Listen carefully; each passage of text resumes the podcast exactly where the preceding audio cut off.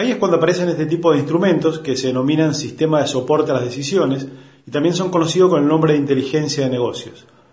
La experiencia puntual que desarrollamos en la Universidad Juan Agustín Maza está centrada en una de esas herramientas llamada tablero de comando. La idea general del tablero de comando es por un lado permitirnos plasmar nuestra estrategia y de esa forma llevarla a la acción y por otro lado medirla.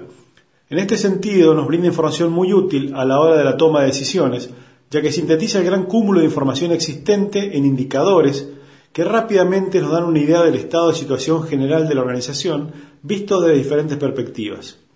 Esto nos da una base sobre la cual apoyar nuestras decisiones, teniendo en cuenta datos concretos y objetivos, y tratando siempre de optimizar los recursos, que en definitiva son los bienes más valiosos que posee nuestra organización.